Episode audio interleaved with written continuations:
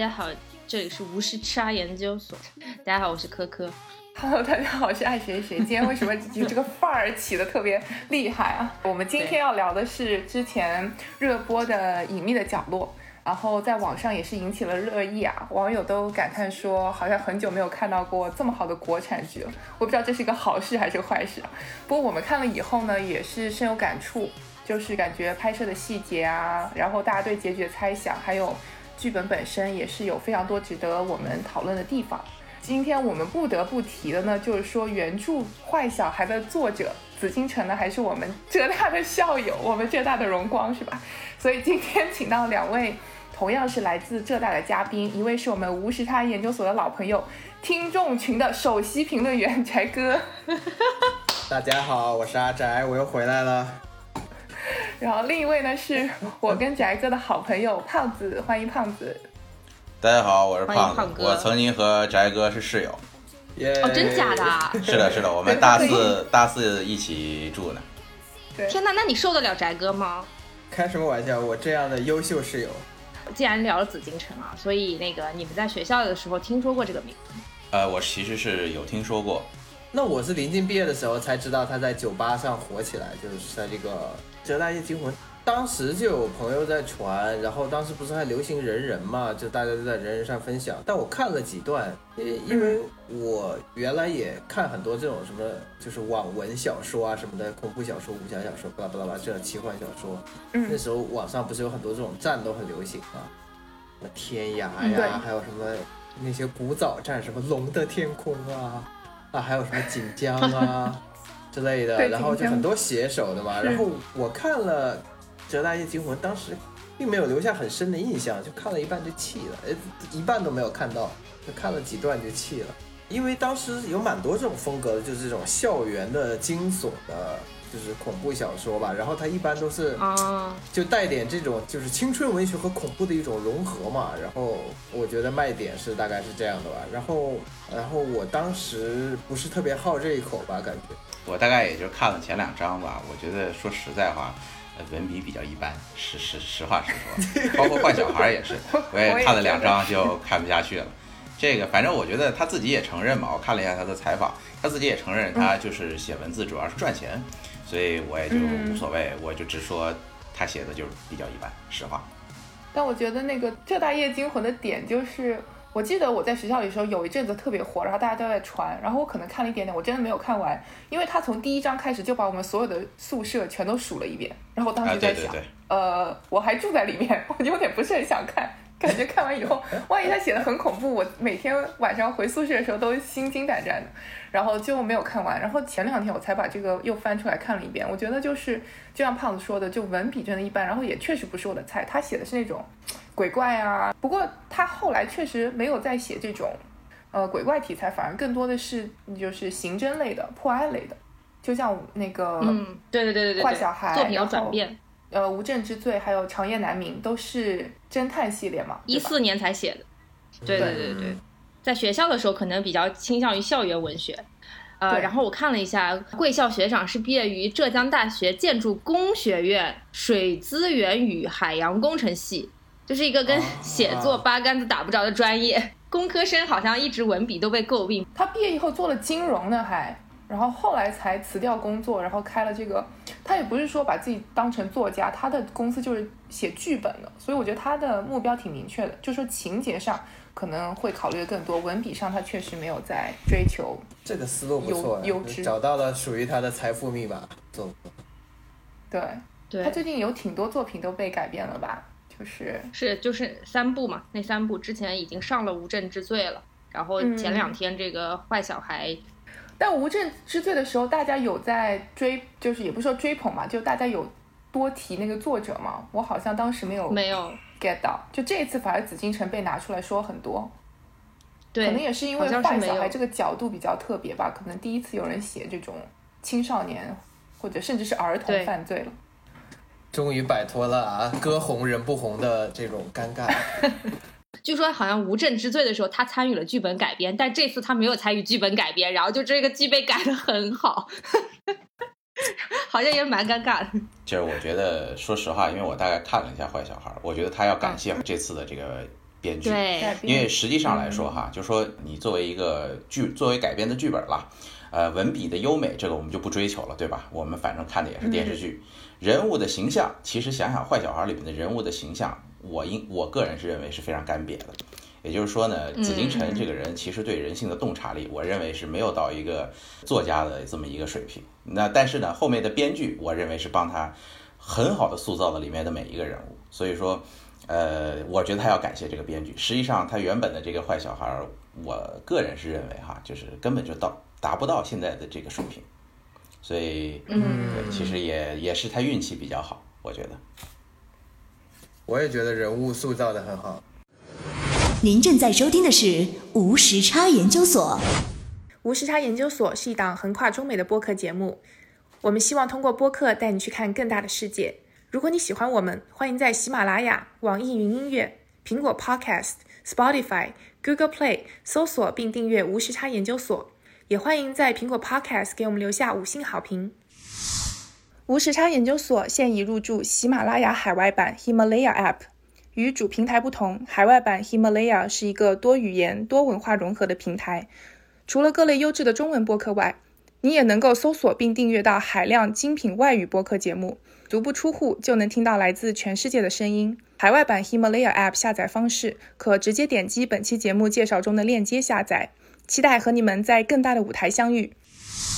我们要不要就具体聊一下？就说其实坏小孩，包括就是隐秘的角落这里面，就是三个关键的人物小孩嘛，朱朝阳、普普和颜良。但颜良在小说里是叫叫丁浩。对，所以就具体这三个人，为什么小说好像显得比较单薄呢？然后我觉得是这样哈，就是首先呢，朱朝阳这个角色，我认为哈，就是因为文字想要用文字来表达他的内心，我认为本身来讲就是一件很困难的事情。然后呢，紫禁城写的更多的只是因为，因为他是他的就是朱朝阳的原型是他本人，所以写了他很多的一些心理活动。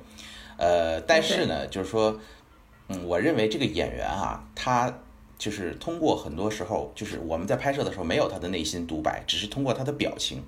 通过他的这个这个这个眼眸啊，或者是这个神态啊，走路的姿势，就非常好的传递了这么一个就是内心非常敏感，然后不自信，但是非常的聪明的这么一个少年的一个形象。我个人是认为哈，就是电视剧用没有内心独白，而只是从第三人的视角来看待他的时候，比看他的内心独白要更有意思。这个我要加一。我一一直觉得出现了内心独白念成声音出来，这个是剧本或者是导演能力不足，所以他不得不采用这样一种形式。呃，这也也分情况，比如说，如果你拍那个托斯托耶夫斯基的这个书，那那就完蛋了，因为里面全都是内心独白，不拍是不可能的。然后，比如说普普的话呢，就是呃剧里面没有交代啊，他是因为就是小说里说了，他是因为放屁，他经常放屁，然后噗噗噗。对这个名字我不能接受。对。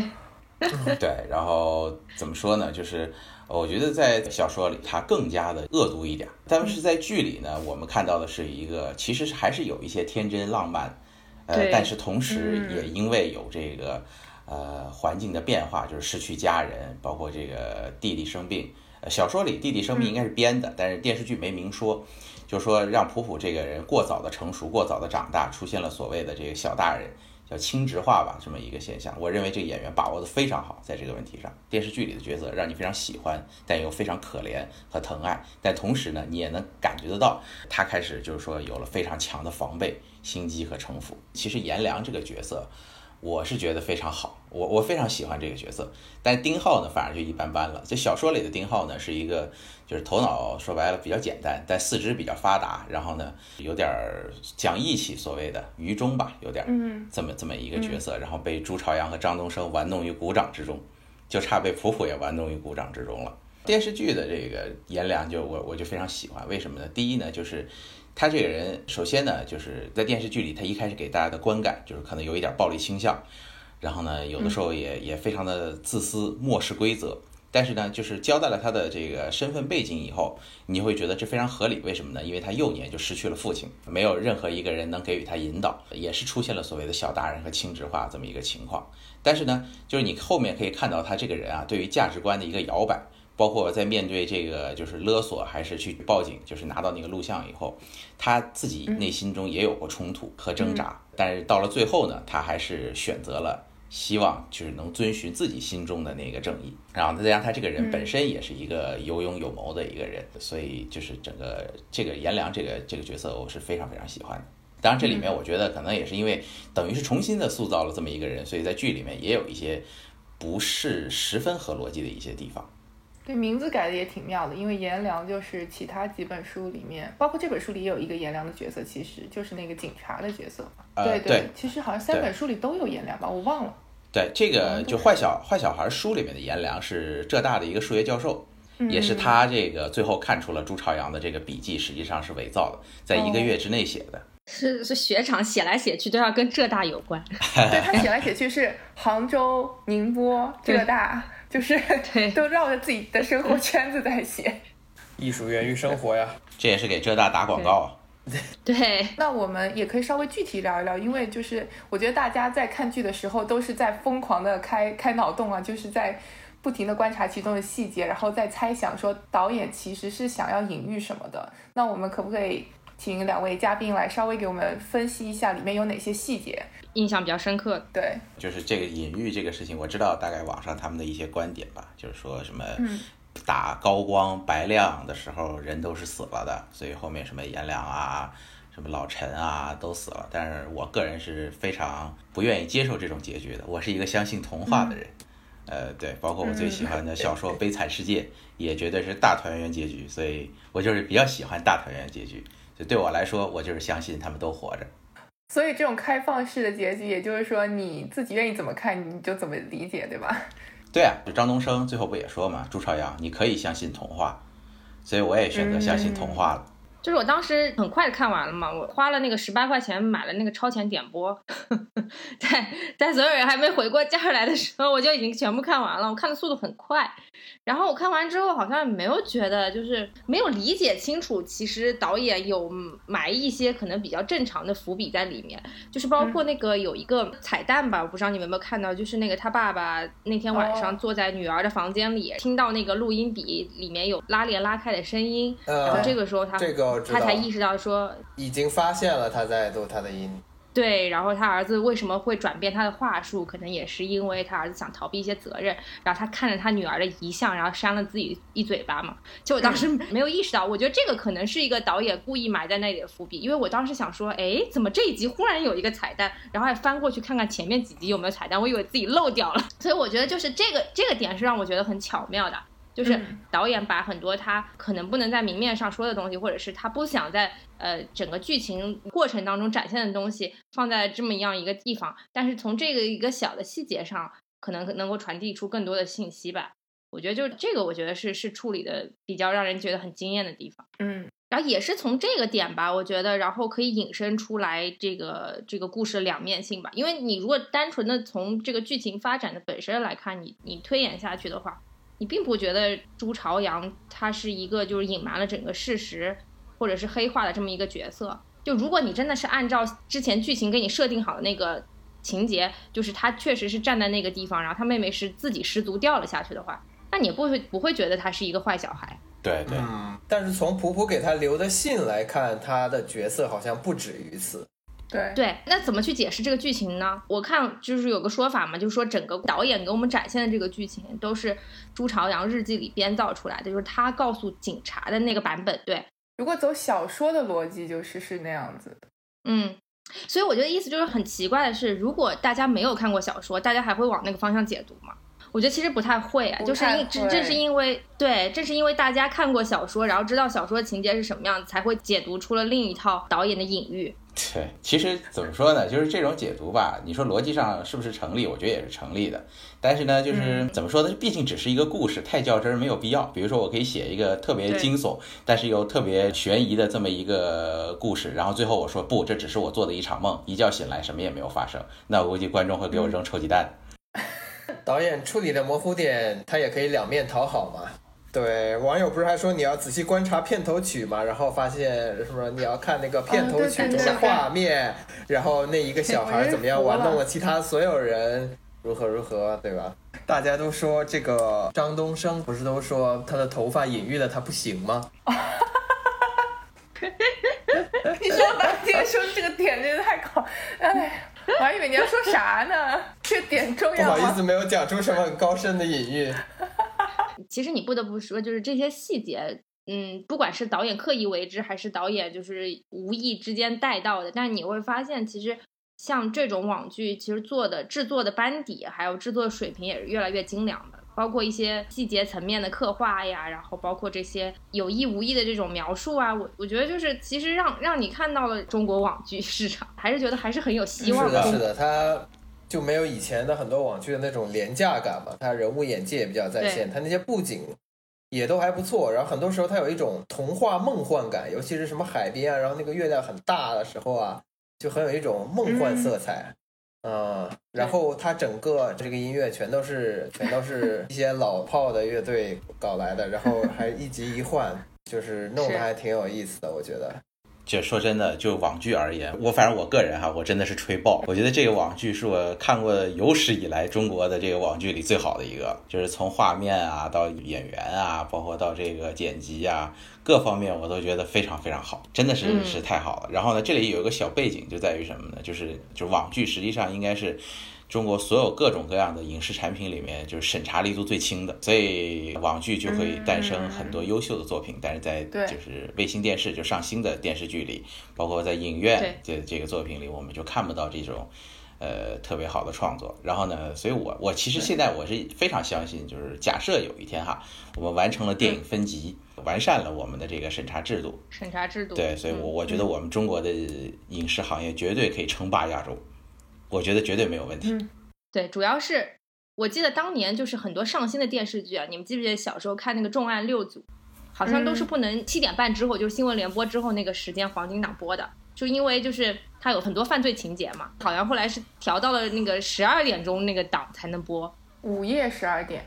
对的，午夜场。哦，哎，所以中国的网剧审查制度是怎么样？我应该是三年前吧，做一个那个就是项目，就是一个影视公司，很小很小的一个影视公司，主要做网剧的。然后就是了解了一下哈，不知道现在还是不是这样。他说那个时候网剧的监管就特别混乱，就是说呢，你到底是归广电总局还是归文化部？就是这个文化执法总队，这是这是那会儿就是说白了一个中间地带，因为电视台它这个就相当于第一审查人，他因为他不上电视台嘛，没人管。然后呢，平台的话，那会儿的这个视频网络平台，他们肯定是如果可以的话，一刀不剪，也完全不审，最好是有什么就上什么，因为他们可以充实内容嘛。然后呢，其他监管的方面呢，就是广电的话，它是呃分管这个广播电影电视。但互联网不属于它的监管范围。然后你说网信办的话呢，他也会认为就是这个文化产品的审审核不应该归他管，应该给归文化局管。但文化局已经很多年没有就是就管理过这种影视作品了，所以他们也就是就是随便对付。没有标准。对，再加上呢，比如说普通人如果想要投诉举报，他们也不知道该往哪儿举报。你比如说你举报到广电总局，人家会跟你说对不起，这不属于我们的监管范围啊。出现了一片管理真空。是的，对，真的，如果是审查的话，他是会把全剧都看完吗？啊，那当然了。嗯，哪有那么多空啊？我都想去应聘这个工作了。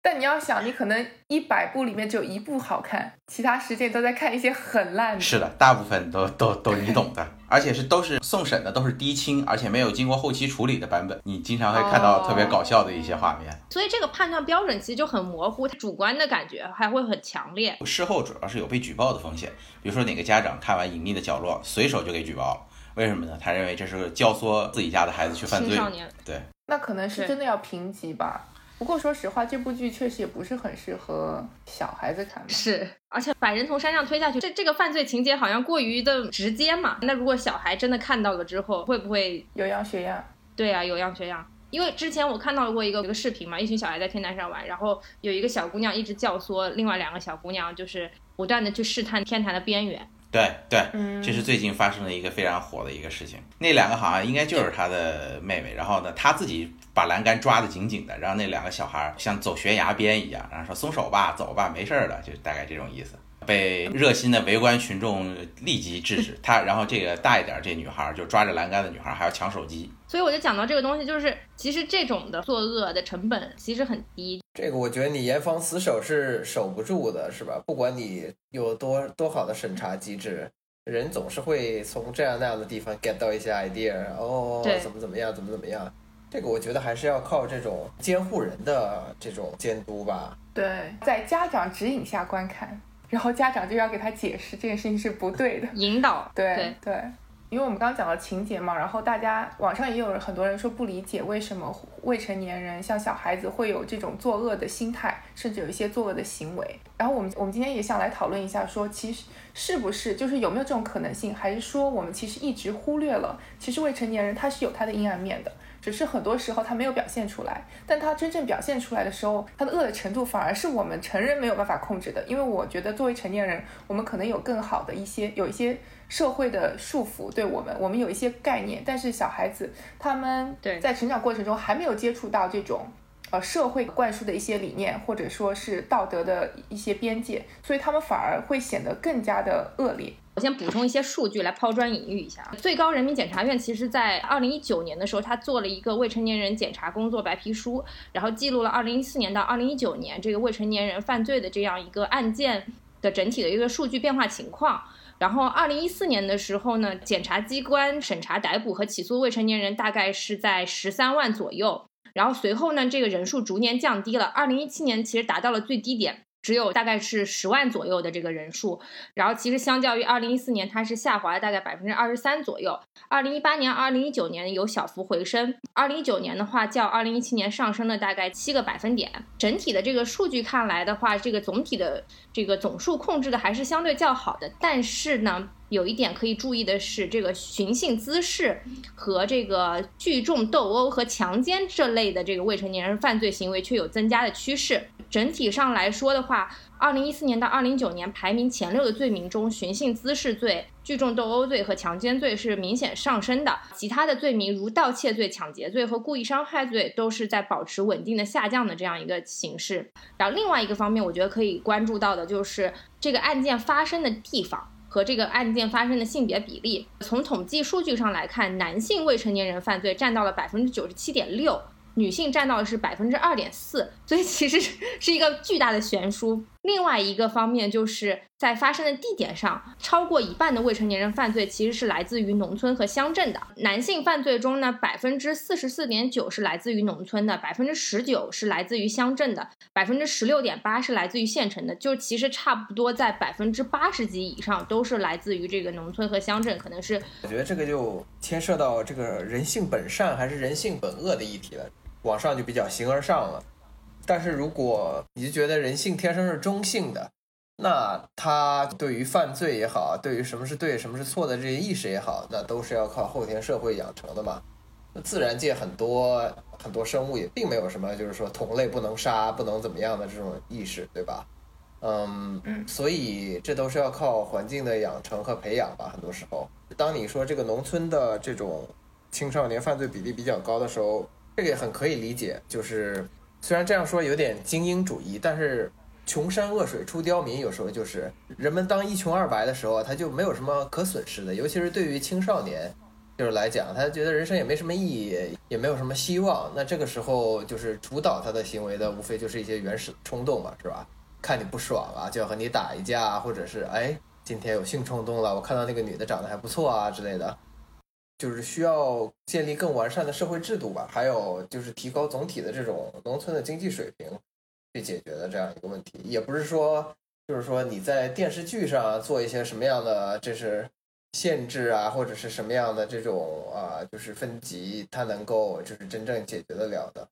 对吧？小孩子看你不爽就打你，这个需要电视教吗？对吧？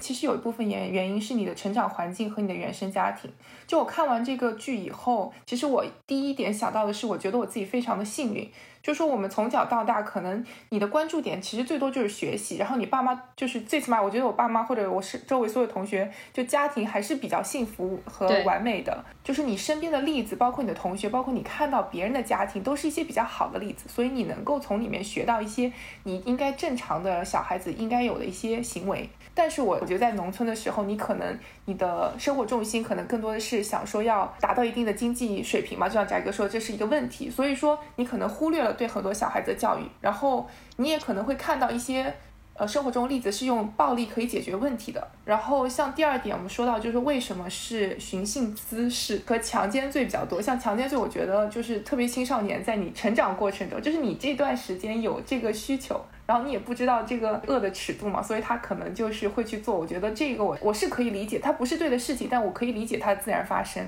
然后寻衅滋事呢，是我个人就是觉得是因为就青少年盲从的呃可能性比较大。然后之前就是有一本书嘛，是其实是美国就是语文课本里面可能也要阅读的一本书，就是叫什么《Lord of the Flies》，就讲的是一群小孩子，他们因为坠机到了一个岛上，然后就选出了一个 leader，然后因为里面有一个所谓的坏小孩，所以整个群族群就可能被带跑偏了，大家都开始作恶。那为什么你会觉得说，如果是正常大人掉到那个海海岛上，不可能会有这样的行为？因为大部分人会站出来反对那样的恶的发生。但小孩子他很容易上一个道德滑坡，他可能一开始推你一下，后来就开始互相殴打在一起，就是这个道德滑坡来得很快。没有大人的时候，没有人会拉他们一把，他们就一直滑到谷底。就是我觉得这是我觉得青少年在没有家长指引下很容易发生的问题。对我我我非常同意这一点，再加上呢，我认为可能农村和乡镇有很多留守儿童，也是这个未成年人犯罪率高发的一个原因。然后说到罪名的话呢，这个我大概了解一点，就是说寻衅滋事和这个聚众斗殴呢，最就说白了就是典型的那个浩南嘛，暴力犯罪，浩南、山鸡，什么红星 大飞哥，是吧？红星十三妹，对，就就就是说白了，当年看那个黑社会。看那个《古惑仔》这一种模仿，对，然后也就像也就像翟哥刚刚说的嘛，难道我看你不爽，我揍你一顿还需要电视教吗？但是呢，就说不知道大家有没有这种感觉哈？首先呢，相比于强奸，是不是觉得其实聚众斗殴和寻衅滋事，我们不考虑法律的罪恶，只考虑良心的罪恶，其实你会认为这个在良心上没有那么罪恶。对，因为本来这些基层地区可能就执法缺位，我们就是要靠自己的暴力建立自己的秩序。所以大家会觉得山鸡啊、浩南啊，其实没有那么邪恶，对吧？然后呢，强奸相比之下，就我们说就良心上的罪哈，肯定是感受要比这个打架要更深一点了。所以可能有一些人虽然有这样的实力和暴力，但是他可能还是觉得这样做是不对的，他的内心里良心上会觉得不对。那么呢，最严重的就是杀人啊，强奸的社会给社会的感受就是强者欺负弱者嘛。但是聚众斗殴啊，寻衅滋事啊，有的时候就是有一种这个烂人互相打，谁打赢了无所谓。丛林法则嘛，丛林法则，弱肉强食。对，杀人的话，其实是根据这个数据来看的话，确实是大多数孩子也不会选择的一件事情。因为其实我也是一直认为，就是说杀人是我们本身良心上就认定为罪恶了，即使是孩子也会这么认为。所以说，这个如果是未成年人学会去杀人的话，我也倾向于认为这个孩子的性格可能是天生的缺陷，就是他可能天生就没有同理心，打架呀、斗殴啊，这个说句实在话，在就是教育缺失的情况下是常见的，但是杀人仍然是不常见的。所以这这个数据也也让我开始坚信，其实至少杀人这件事情在人心中，即使没有教育的情况下，也会认为是一种罪，即使没有人教你。杀人感觉并不是一个很天然的行为，就是说。一个人要杀另一个人，还是要付出相当大的努力的，也并不是说轻而易举的能够操作出来的，就是他还是需要相当大的这个决心以及执行力才能够做到的一件事情。对对，这也是的，因为杀人的难度太高了。不过我我还是就是觉得就是呃就是其实大多数人就跟拉斯科尼科夫一样，就是就罪与罚的那个拉斯科尼科夫就是。其实他也认为杀人并没有任何的，他认为哈没有任何的道义上、宗教上的责任了。如果没有被抓到，也没有法律上的责任了。但是最后他仍然逃不脱他这个良心对他的折磨。所以我觉得可能大部分人，我相信，呃，大部分人也是这样，因为我是个相信童话的人。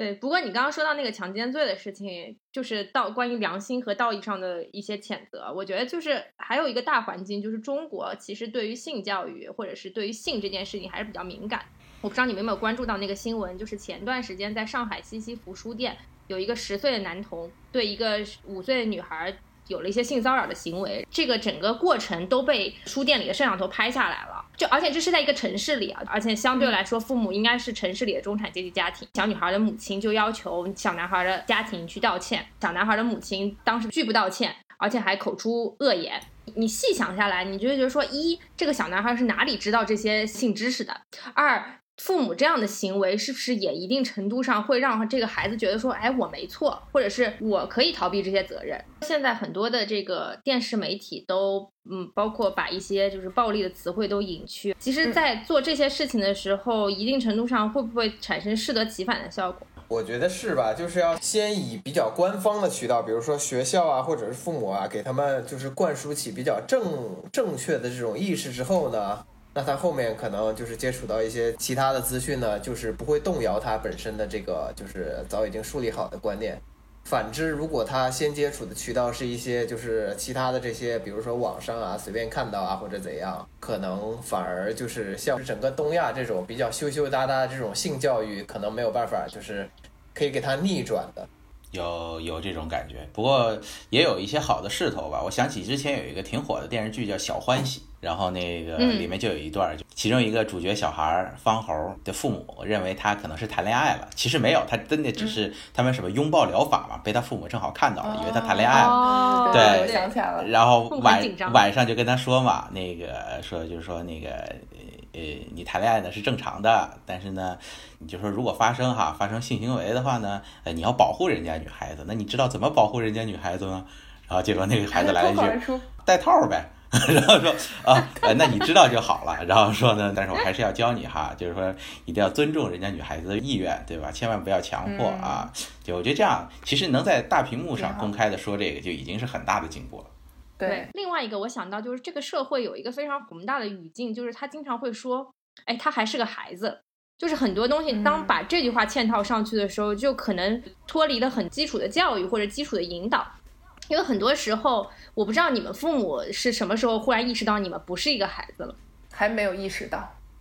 对，就是可能在中国大多数父母的感觉里，他一直觉得自己孩子是没有长大的，所以当很多案件发生的时候，很多父母都是一方面他不太能够接受，因为他想说，天哪，我辛辛苦苦养养的孩子，怎么就忽然变成这样了？但是中国儿童的早熟其实是有先例的，包括这个法律上也是在二零一七年的时候，将限制民事行为能力的未成年人年龄标准从十周岁降到了八周岁，所以就是这个社会的整体的大环境当中，孩子是越来越早熟的。呃，是的，是的，我我是比较认同这一点。呃，关于父母的话呢，我觉得就是父母永远无论孩子多大，都会把他认为是孩子，除非你真正的开始所谓的反抗和冲突。你通过一系列的行为跟他开始对抗，他就会开始意识到你已经是个独立的人了。可能可能日本小一点吧，但是整但是我觉得在大东亚这个范畴里都有这种，就是父母过度 involve 到这个这个年轻一辈的生活当中，或者是就是想要按照自己的设想去打造年轻一辈的生活的这种感觉。那这个有好有坏，是吧？像西方相对来讲就就比较有那种，就是你过了一定年纪。或者甚至你还没怎么到那个年纪，你就要靠你自己了，是吧？一方面你自由度更大，这种西方的模式的话，但另一方面你父母也不会为你准备好那么的那么多的资源，他们就是过他们自己的日子嘛。你读不读得了大学，那要看你自己能不能攒得下钱，攒不下钱，那你就去背 student loan，对吧？你就去学生贷款，不然的话你就别读，你就去当个工人，等等等等。那那像像在。东方至少在我们中国，我想在韩国八成也是的，就是啊，父母怎么都要给你攒足这个啊上大学的钱，啊，说不定以后这个娶老婆和买房的钱也都给你攒好了，等等等等等等。所以权利和义务嘛，这这一切都是一个啊 trade off。就说与其说中国父母或者说东亚的父母过度干涉孩子的生活，没有把孩子当一个人，我觉得。我个人认为，哈，其根本和核心的问题在于东亚的父母们自己也没搞明白到底什么叫人。这是我我一个很强烈的感觉，就是在我看来，人是是一个目的，而不是一个手段。就是你不能总把自己当成一个工具，说我要实现一个什么东西，我是为了自己而活，我是为了让自己的体验去做很多快乐的事儿，让我自己觉得很有意义的事儿，充实的事儿。然后呢，享受命运给我带来的不确定的明天，这才是一个人最重要的。然后最终我面对死亡，我将魂归天国。当然最后可能也会很害怕死亡，但是就是我我就很奇怪，就是这个在我看来如此。怎么说呢？就是天然的一个概念，不知道为什么周围的很多人，不要说是父母了，即使是孩子，好像也没几个同意的。只要你还认为自己是个工具，那么显而易见的结论就是，我当然要把自己的后代培养成更优秀的工具了。其实我觉得还是经济基础决定上层建筑吧，就是就是我们这一辈，也就是因为经济基础上来了吧。如果你整个这个经济基础还不够好的话，然后导致很多人去抢这样一块不够大的蛋糕，那么你这个社会资源。高度内卷的情况下，基本上大部分人都无法避免成为工具人的命运。不管你的目标是做工工具人，还是要做一个就是有精彩人生的人，但是这个时代的潮流和就是社会给你的定位，会不可避免的把你变为一个工具人。您正在收听的是无时差研究所。无时差研究所是一档横跨中美的播客节目。我们分居在大洋两岸，邀请各行各业的同龄人一起讨论时下中美的诸多社会现象。虽然每周都要配合着时差，以远程连线的方式录制节目，但我们每周的更新无时差，因为我们知道每一期的认真对待都会传递给世界各地的你们。然而，我们还是希望能够有更多的机会可以一起直接面对面的聊天。如果你喜欢我们，欢迎扫描微信打赏码，或者使用爱发电。给我们送来你的心意，你的每一份打赏都能为我们早日相见攒下一点机票钱。详情请见本期节目的文字介绍。谢谢大家。法律当中对青少年这个犯罪的是有一个具体的年龄限制界定的，对吧？对，就是有一个刑事责任年龄，它跟这个民事行为能力还略有一点区别。呃，刑事责任年龄呢，就是到这个年龄以后，你就要开始负刑事责任。只不过可能是有限的刑事责任，在我们国家呢，就是呃两条线，一个十四岁，一个十六岁。呃，十四岁以下的是完全不负刑事责任能力，就无论他做出多么罪大恶极的事情，他也不负刑事责任。那么十四岁以上呢，只有几个特定的这个行为，他是要负刑事责任的，就是非常严重的暴力犯罪，比如说这个故意杀人、故意伤害致人重伤或者死亡、强奸、抢劫、贩卖毒品、放火。爆炸、投放危险物质，像这样一些行为，他才会负刑事责任。十四岁以上，十六岁以下，那么十六岁以上呢，他就要对所有的这个犯罪行为负刑事责任了。这是我们国家的一个规定，等于是分为三个档。据我所知，大多数国家都是。这里其实突然想到那个隐秘的角落啊，我当时看的时候就一直在想，就是张东升跟那个朱朝阳说，你们找我要三十万是敲诈勒索，我也可以把你们什么这那这那的。我当时看完我就觉得挺搞笑，因为这个。呃，九七刑法就已经规定了，就是刚才说的那个，那那只有在那八个行为，十四岁以上、十六岁以下的孩子才会被追究责任。所以当时的剧的背景是九九年，也就是说这个法条已经生效了。当时朱朝阳就应该回怼一句：“我还没到十六岁的，敲诈勒索不负刑事责任。”这个超纲了呀，他没有学到啊。超纲，超纲。最怕就是犯罪分子算好了自己的生日。呃，现在有很多这样的案例，就是因为十四岁以下不负刑事责任，很多孩子都知道，所以他们是就甚至把这个当做自己的特权，意思就是我现在十四岁还没到，我杀了你我也没事儿。现在呢，也有很多呼声，能不能说把这个年龄再调低一点？因为现在有很多的这个。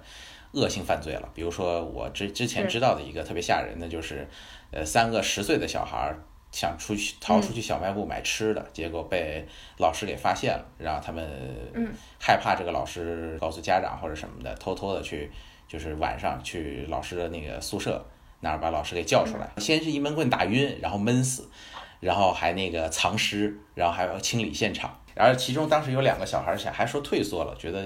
是不是有点邪恶？结果另一那个小孩就说：“我告诉你，你们俩不杀他，我就杀你们。”但这三个孩子都十岁，所以完全没有办法。是之前不是有一个事件很轰动嘛？就是一个大连的十三岁的男孩奸杀了一个十一岁的女孩，然后他整个过程当中，他有跟踪尾随，然后还有撩裙子的行为。并且在这案发的过程当中，他表现出了为自己开脱罪行的自导自演的这样行为，而且一直言称自己还没有满十四岁，自己不需要负任何刑事责任。没错，怎么说呢？也主要几个原因吧。一个来说，我们国家的营养普遍变好了，就是这个未成年人的这个规定，应该 九七刑法吧？可能是不是七九年的刑法就定了这么一个年龄？那会儿因为大家营养还不算太好，所以呢，说说白了，十四岁的小孩想杀一个成年人，对，想杀一个成年人还有点困难。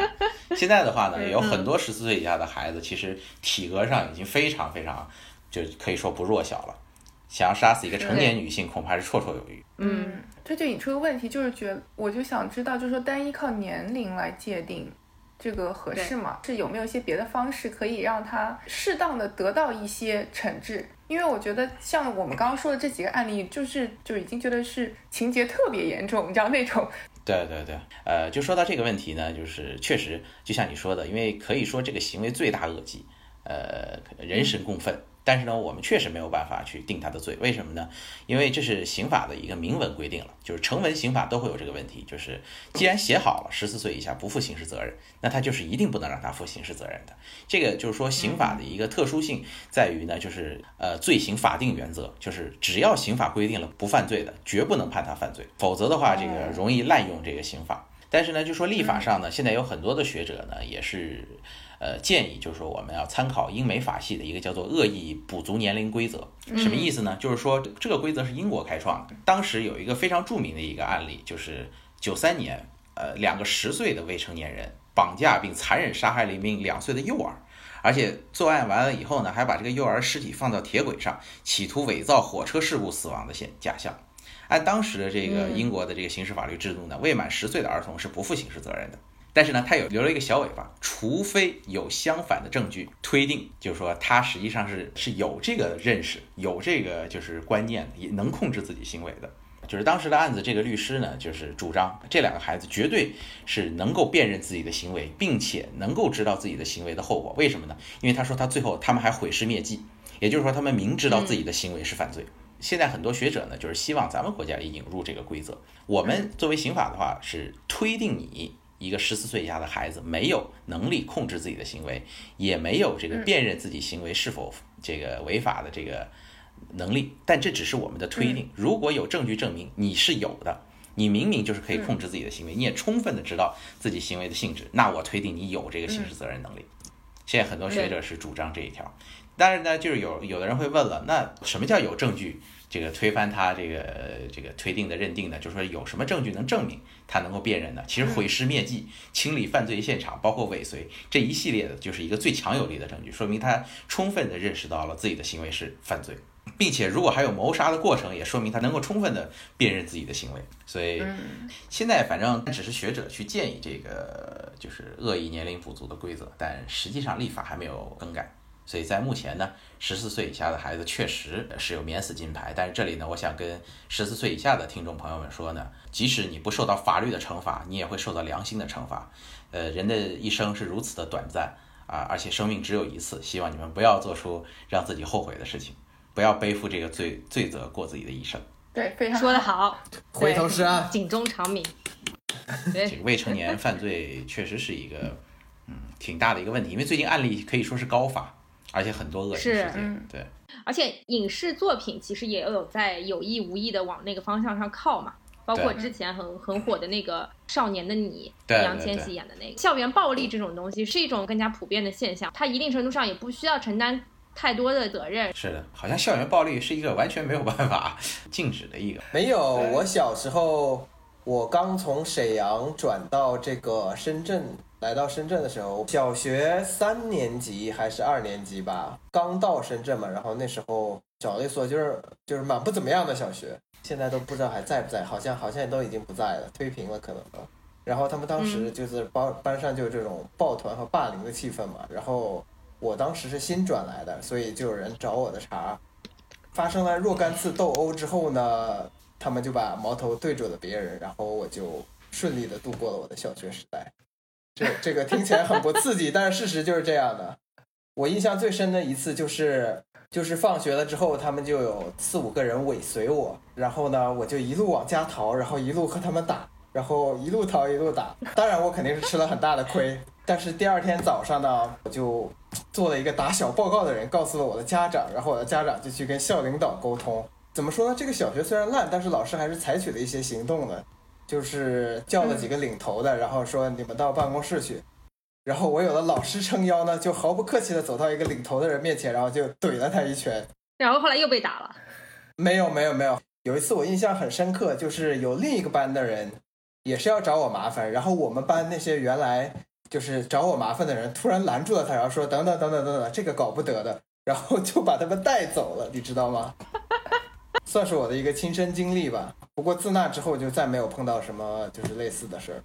狠角色。不过其实你我发现一个规律，他们就是喜欢欺负，呃，说白了就是呃欺软怕硬吧。对他们都是喜欢欺软怕硬的。对，欺负最软弱的，不敢反抗。哪怕你不打小报告，你就是跟他们，比如说四个人，你就冲上去逮着一个人一顿殴，殴掉一颗牙，或者是把脸把眼睛殴青一个，下次他们就不找你了，因为他们欺负你总有代价。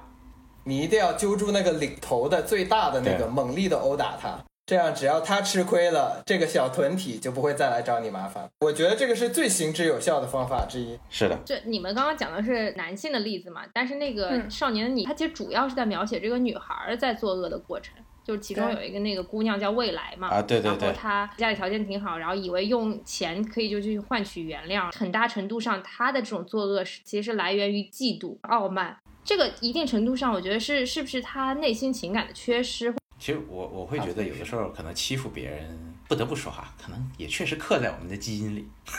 不知道你们有没有这种感觉？确实是可能会有一点，只不过可能对于大多数人来说，我们抑制了心里的这个想法。但是谁谁敢说自己心里真的一点都没有？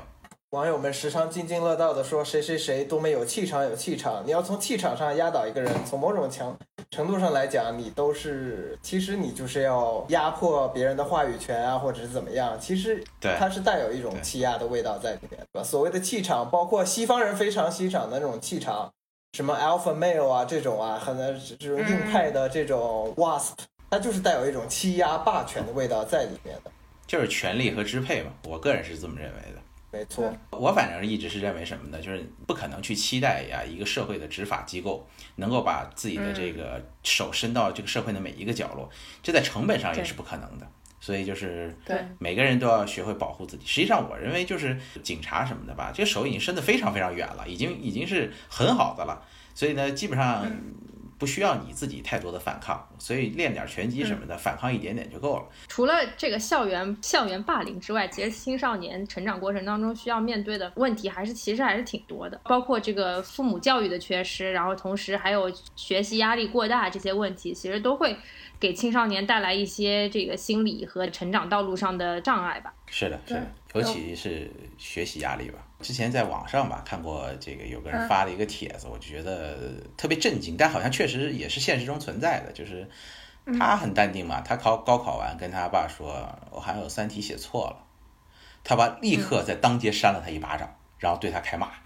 说：“你你他妈的前途没有了，你就是个废人了，你你这种时候你还哇哇哇哇哇。”他还很淡定的说：“我靠，就三道选择题而已，不会有什么。”然后又招来一顿恶毒的这个辱骂，会觉得就是确实这个这个有些家长过分看重了这个学习了。今年高考不是出了一件事情嘛？就是有一个人在填那个答题卡，他可能就是答的不是很好吧，然后在考试快要结束的十分钟之内站起来怒撕了左邻座的两位同学的答题卡。是的，是的，就这个，嗯，挺魔幻的，挺魔幻的。对。但我觉得就是心态调整真的蛮重要的。我记得我高考的时候，我忘记第一门考什么，然后在我进考场的时候，我跟我们班另外一个女同学一起走嘛，然后她突然就跟我说：“啊，我也不是很在乎这考的好，我考的怎么样，因为我马上要去英国了。”然后我当时就想说：“你现在跟我说我现在就去考试，你还跟我讲这个什么意思？”不过我就也就听了也就听了。我觉得，但是如果说你真的心理承受能力会差一点的话，对你这个真的影响很大。对吧？你当时可能就心态崩了，就别人都有后路了，然后我就要拼死一战，这个真的很难。这个就是另一个层次的问题了，就很在中国的这个社会语境下，把学习成绩和这个高考看成了是上升的最重要的途径，那这个就会造成青少年的这个心理压力和学习压力确实很大。然后包括现在整体的这个教育水平和这个竞争压力都有一个显著的提。这个怎么说呢？中国这么大，内卷是一定的，这个压力肯定要比像什么英美这样的地方要强。韩国的压力一点不比我们小啊，呃，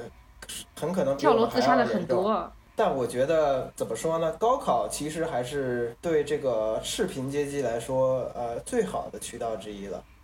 呃，否则的话，像英美，它这种就是精英生活和平民生活是这个高度隔离的，从出生开始就在两条不同的轨道上，然后你永远没有办法。到别人的这个赛道上来和他公平竞争一下，连这种机会都不会有，这不是压力大不大的问题？而是就是不存在这样的机会给你的问问题。其实，反正我我是觉得哈，就是高考这个问题，我之前也也也有想过，然后觉得其实蛮有意思的。为什么这么说呢？就是你说高考真的是考察知识吗？真的完全不是，它就是个选拔，是其实本质上就是用来分配一些资源嘛。就是说，可能在一个资本主义社会，我们就认钱，用钱来分配资源，当然也要考虑你的这个智商啊，这个一些素质啊什么的。但是钱绝对是最重要的。但其实咱们想想，钱也是最天然的。所有的优质资源难道不应该就是价高者得吗？对吧？但是可能在中国的话呢，大家没有办法接受这一点。那我们想了一想，既然不能价高者得，也不能官大者得，那不如就分儿高者得吧。想来想去，还是觉得这个好像大家能接受一点。所以实际上高考就是一个分配资源的工具，能不能把清华北大的这个优质教育资源，甚至以后优质的工作分配给你？但是呢，就是说实际上来讲，这是一个人为创设的分配渠道。就是说真正天然的分配渠道应该是李子柒、李佳琦。呃，薇娅、刘强东，像像他们才应该是真正意义上的市场经济，呃，就是说分配到更优质的资源，对，分配出来的。比如说，你能说李子柒这个就就没有真正的就是上升了吗？我认为他真是上升的很夸张，包括这个薇娅和李佳琦。对吧？因为这是说白了有需求嘛，这个经济永远是这样不断变化的。即使是这个英美国家，我相信也有从底层上来的这个白手起家的生意人，一定是有的。这在任何时代恐怕都会有，只不过都是极少数而已。会越来越难。对，但是社会是不能接受，就是说只有极少数的人才有才有这种上升渠道，这就是阶级固化了嘛。对对，所以说我们需要这么一个考试来分配资源。不过讲到学习这个话题，其实那个隐秘的角落里面也有一个这样一个角色吧，就是叶迟敏啊，对对对对。但是电视剧里却把它做了淡化处理嘛。不过小说好像是另外一个形象，是吗？对，其实小说里写到的很短，好像就只有第一章出现了。就是其实基本点也是差不多的，就是他是常年的老二，就一直都考不过那个朱朝阳。但是在电视剧里，他好像并没有做一些什么事情嘛，可能只是在他水里放了什么橡皮橡皮擦的那个碎。但是在小说里呢，他是做了一系列的行为，在考试的前一天就是陷害朱朝阳，有一些事情，然后希望他第二天能够发挥失常。对，就是他可能更看重，他还是很希望能够呃考第一，也主要是因为在。呃，小说里的父亲对他要求很高，然后因为他一直没有拿过年级第一，没有考过朱朝阳，就对他有失望。但电视剧里面，他爸爸却是一个很不在乎学习，还叫他玩儿，对，理想好父亲，就是全剧里最好的家长。不过这个也说明了一个情况，就是我怎么会扭曲到这样一个程度？当你考不过别人的时候，你就会想说要去陷害别人，就是你会产生这种嫉妒的心理。其实这种心理并不少见吧？就是对啊，这太太常见了，真的是。俗称见不得人好嘛？真的有那么重要吗？就每个人心中认为重要的事情是不同的嘛。比如说，就是你觉得为了为了考第一，陷迫害班上第一名很少见，但是为了争到这个上一级的职位，迫害同事的可真是不少。就是我觉得有时候可能说未成年人这个道德慢慢的这个有点儿，啊，就是说呃失去了这些道德规范，失去了教育。我觉得。你与其是说赖这个影视作品啊，赖家长，不如说现在全社会的这个，反正我觉得我身边来看哈，就全社会的，我觉得道德都在滑坡，这个这是非常明显的一件事儿。所以你在全社会道德都在滑坡的时候，你怎么能去指责孩子道德滑坡呢？这恐怕是一个对很很难解决的问题。这个事情其实延伸到大学校园里，其实你你我不知道你们记不记得，很多大学校园里都出过类似的事件。就是你说，其实大学生一定程度上感觉心智也没有很成熟，会为情所困自杀，然后也会甚至因为嫉妒给这个同宿舍的同学投毒。你说刚刚我们说到这个青少年犯罪的年龄界限，然后但实际上十八岁又是真的表明了你真的又很成熟了吗？或者是你真的意识到自己在做什么东西了吗？就这又是另一个层次的判断和讨论了。其实我倒觉得不必太去去想，比如说自杀呀，或者投毒啊，是一个不成熟啊，或者什么的。因为其实成年人也会这么做，对吧？如果说成年人成熟了就不会去杀人，那恐怕这个世界上可能三十岁以上的犯罪者都没了。再说为情自杀这个事儿，在我听来其实还有点浪漫哈，有没有点那个普希金跟人决斗，为为了爱情跟人决斗的感觉？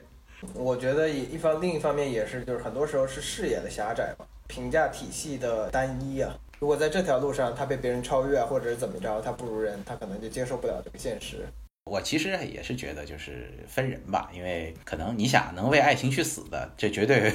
呃 绝对不是一般人，所以呃我我我还始终觉得，如果他真是为情自杀，真的还是挺让我佩服的。至于那个弑母案的话，我个人都会觉得其实挺理解的，就是那种从来没有掌握过自己的人生，现在终于想要掌握自己了。就是我觉得没有被那样心理压迫过的人很难去理解他们为什么。我其实觉得就是大家去想怎么去避免啊，或者是怎么去去尽量少让这些悲剧发生，这当然是好的。但是想完全根除，我觉得是不可能的。前段时间那个陶勇，那个就是被砍伤的那个眼科医生，他接受采访的时候说了一段话，就是之前他有就是救助过一个小孩儿，医疗费全免了，然后。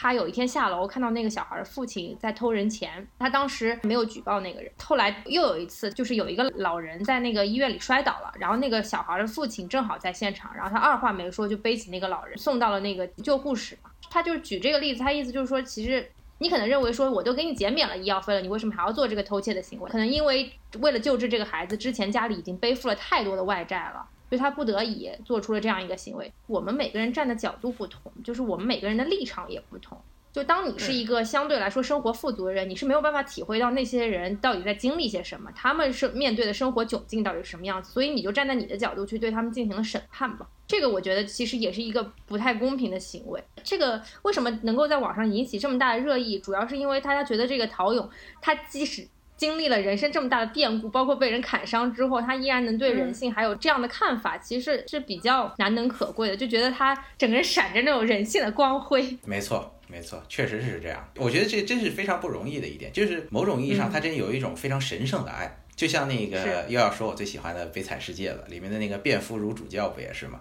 冉阿让偷了他的东西，但他却以这样的方式，是我送他的。你再拿一点儿，所以就是我觉得这个非有一种非常神圣的爱在里面，就是我们每个人都站在自己的立场去判断对方的善与恶，但却忘记了一点呢，就是说，首先道德这个东西就是对绝大多数人来说是一个模糊的概念，而人性更是一个非常复杂的东西，以至于呃，反正我也是持这种观点，就是说，即使是心理学也不可能真正的把握人性，人性就是这么复杂的一个东西，所以我们不妨还是带着更多的敬畏、包容和理解吧，看待这个事儿。说的非常好，所以其实我觉得这部作品也大概是传达了这个意思，不管是未成年人还是成年人，其实大家的犯罪动机或者是他的这个心理变化，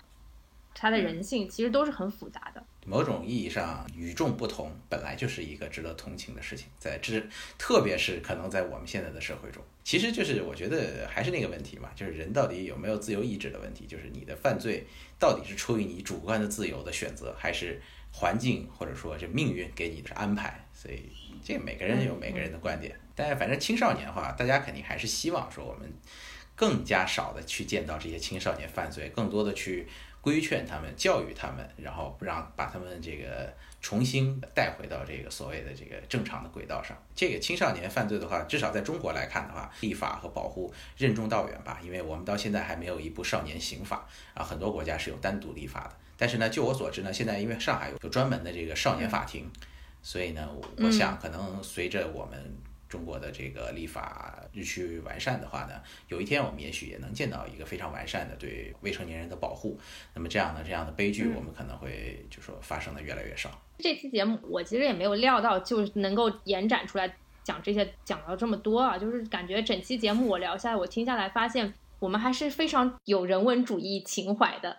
我其实观点和你们二位稍有不同，但也不是说我是觉得这样的，也不是说仅仅是犯罪行为的，包括很多社会中的不道德的行为，或者是有一些人认为是不道德的行为的各种行为，包括什么，哎呀，这个明星出轨了，那个明星怎样怎样啊，这样的行为，我认为第一，你既没有必要从道德上去谴责他，因为每个人的道道德标准标准是不一样的嘛，你也没有必要从道德上去同情他，我认为啊。社会有法律嘛？那么法律是为了维护公共秩序。我同情他与否，或者是谴责他与否，并不影响这个事件的执行。你去谴责他，这也是一种廉价的谴责。这道德的制高点是最容易抢占的。翟哥这个观点有点像那个功利主义刑法观念，什么意思呢？就是哎呀，与其去探究什么他的主观恶性啊，什么有没有什么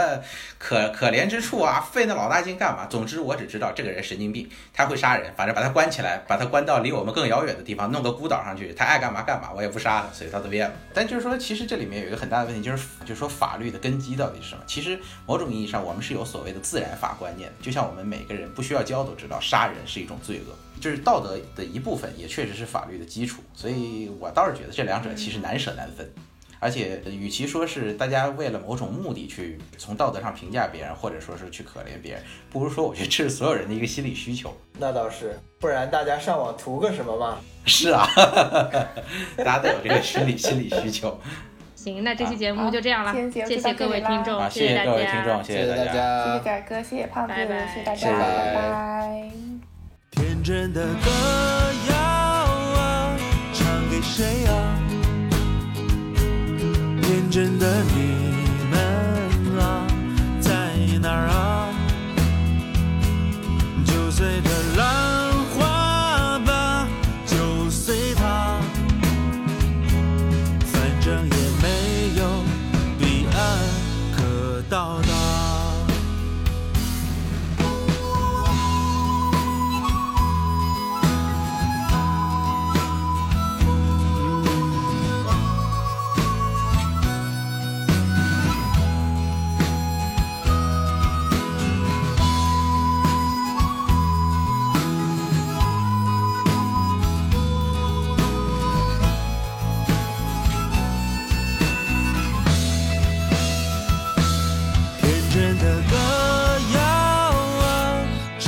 谁啊